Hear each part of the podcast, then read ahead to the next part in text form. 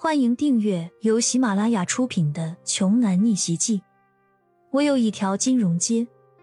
作者：山楂冰糖，由丹丹在发呆和创作实验室的小伙伴们为你完美演绎。第三百四十一章，张文文的母亲问向女儿说：“这位是？”张强抢着说道：“妈妈。”我刚才和拆迁的地痞们干起来了。什么？张强的一句话可把屋子里的亲戚都吓坏了。一时间，所有人都忽略了骄阳的话和骄阳的身份。哎呀，你这孩子怎么不知道轻重啊？你怎么敢和那帮人动手啊？快去检查一下，看看有没有受伤。张妈妈一脸担心的将儿子拉到身边，仔细的看了又看。觉得不放心，准备带张强去做一下仔细的检查。放心吧，妈。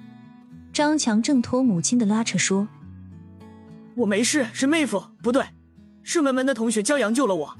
我跟你们说，骄阳他老厉害了，一个人把那一群混混打的是屁滚尿流，以后应该不会再来了。”张强越说越带劲，仿佛是在讲述自己的英雄事迹，眉飞色舞的将当时的场景给描绘了出来。时不时还表演两下，众人这才重新审视起骄阳来，对骄阳的态度也发生了转变。各位叔叔阿姨好，我是文文的高中同学，我叫骄阳。骄阳很有礼貌的打了一声招呼。骄阳同学，真是谢谢你了。不过你刚才说的高血压是怎么回事？张父张母连连道谢，然后问出了骄阳刚才说的话。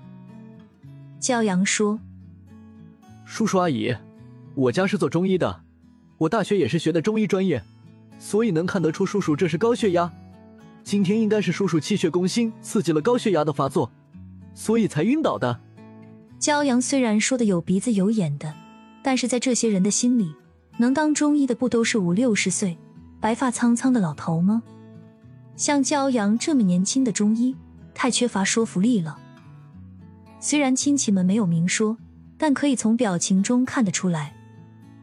恰好这个时候，护士拿着病历走了进来。二号床的张先生，您刚被检查出高血压，以后的饮食一定要注意了。如果有需要，可以去药房拿一些药物控制。说完，护士将病历放在床头的病历袋里就离开了。张母连忙拿出病历看了一眼，然后。不可思议的看向骄阳，说：“了不得，了不得啊！这么小的年纪，医术就这么厉害。”显然，骄阳是说对了病情，只是进门看了一眼，连碰都没碰一下就诊断出了病情，太厉害了。阿姨，您谬赞了，这是一份治疗高血压的中药，一天一副，半个月之后就能和正常人一样了，不用忌口。骄阳拿出手机编辑了一个药方，发给了张文文。手头没有纸和笔，只能这样了。这一手可把张文文家的亲戚彻底折服了，围上来希望骄阳可以给他们看看身上的毛病。骄阳也是来者不拒，一一帮他们诊疗了一下，并开出了药方。张文文站在一旁，看着骄阳这么受亲戚的欢迎，心中有些别样的情绪滋生出来。张母和张父看向骄阳的眼神中也多了些什么。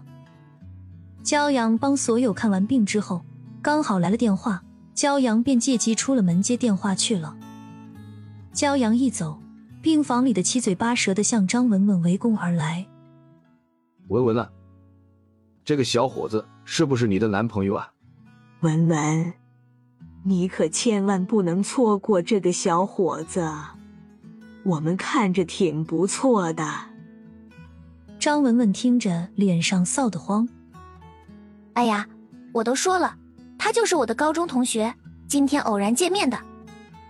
张文文开口解释道：“普通同学，普通同学能为了你和一群流氓打架，还和你到这里来，放心吧。”这么好的小伙子，我们是不会阻拦的。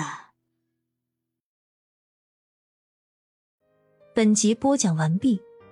想听更多精彩内容，欢迎关注“丹丹在发呆”。